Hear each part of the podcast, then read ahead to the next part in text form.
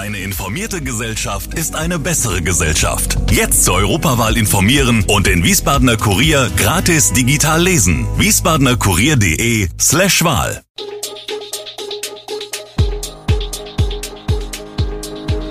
Gude, unser morgendliches News Update.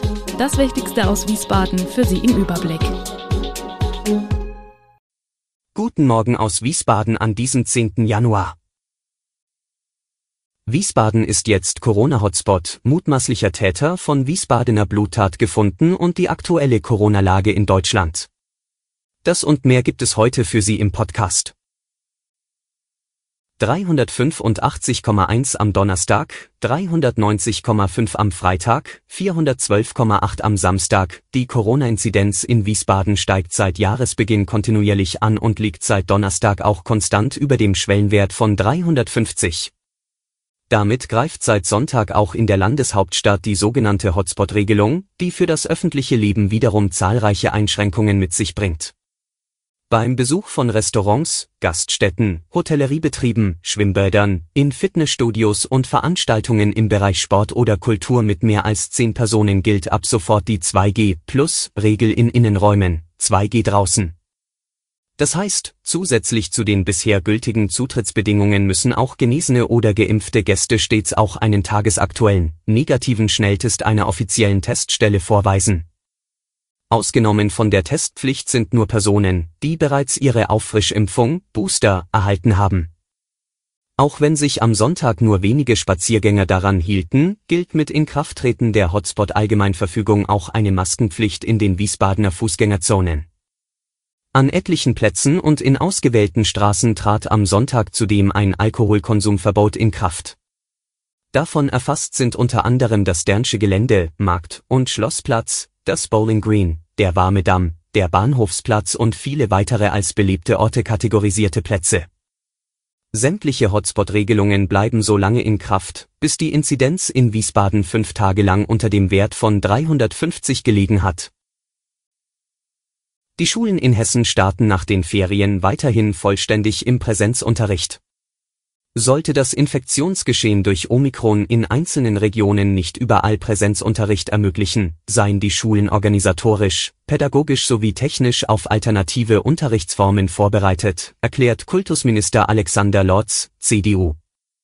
Ich hoffe allerdings, dass die Pläne dafür dauerhaft in der Schublade bleiben können, sagt er. Auf dem Schulgelände, im Unterricht und auch am Sitzplatz müssen wie vor den Ferien auch schon Masken getragen werden. Zudem müssen alle Schüler, die nicht geimpft sind, für die Teilnahme am Präsenzunterricht dreimal wöchentlich einen höchstens 72 Stunden alten negativen Corona-Test nachweisen. Der Test kann entweder in der Schule gemacht werden oder bei einer externen Teststelle. Gab es einen positiven Corona-Fall, müssen sich aktuell die gesamte Klasse sowie die Lehrkräfte zwei Wochen lang täglich testen. Schüler können sich auch nach fünf Tagen freitesten. Im Fall weiterer bestätigter Infektionen beginnt der zwei Wochen Zeitraum erneut.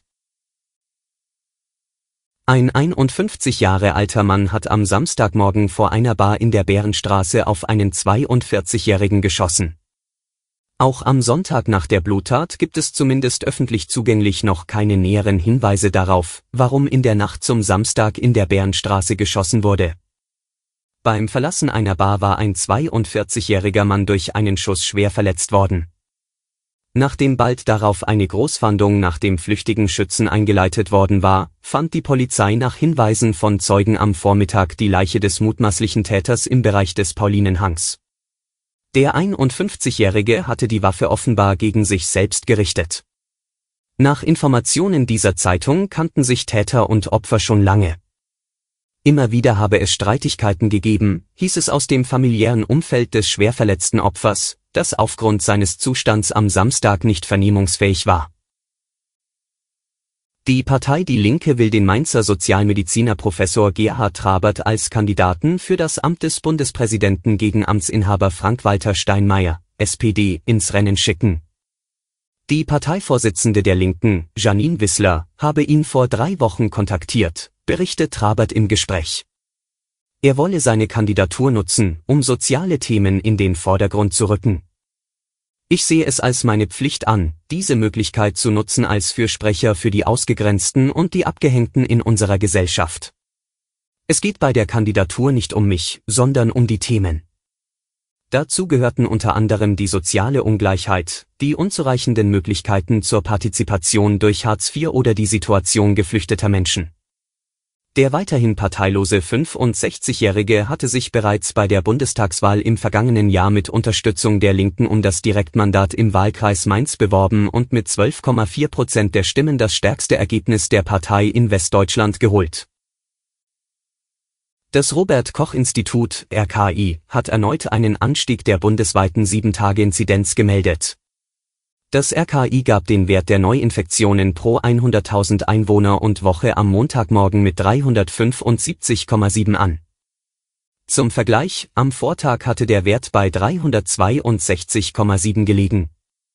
Vor einer Woche lag die bundesweite Inzidenz bei 232,4, Vormonat 389,2. Die Gesundheitsämter in Deutschland meldeten dem RKI binnen eines Tages 25.255 Corona-Neuinfektionen. Vor einer Woche waren es 18.518 Ansteckungen, wobei es im Zuge der Feiertage Lücken bei Tests und Meldungen gegeben hatte. Alle Infos zu diesen Themen und noch viel mehr finden Sie stets aktuell auf wiesbadener-kurier.de. Gude Wiesbaden ist eine Produktion der VRM von Allgemeiner Zeitung, Wiesbadener Kurier, Echo Online und Mittelhessen.de. Redaktion und Produktion die NewsmanagerInnen der VRM. Ihr erreicht uns per Mail an audio.vrm.de.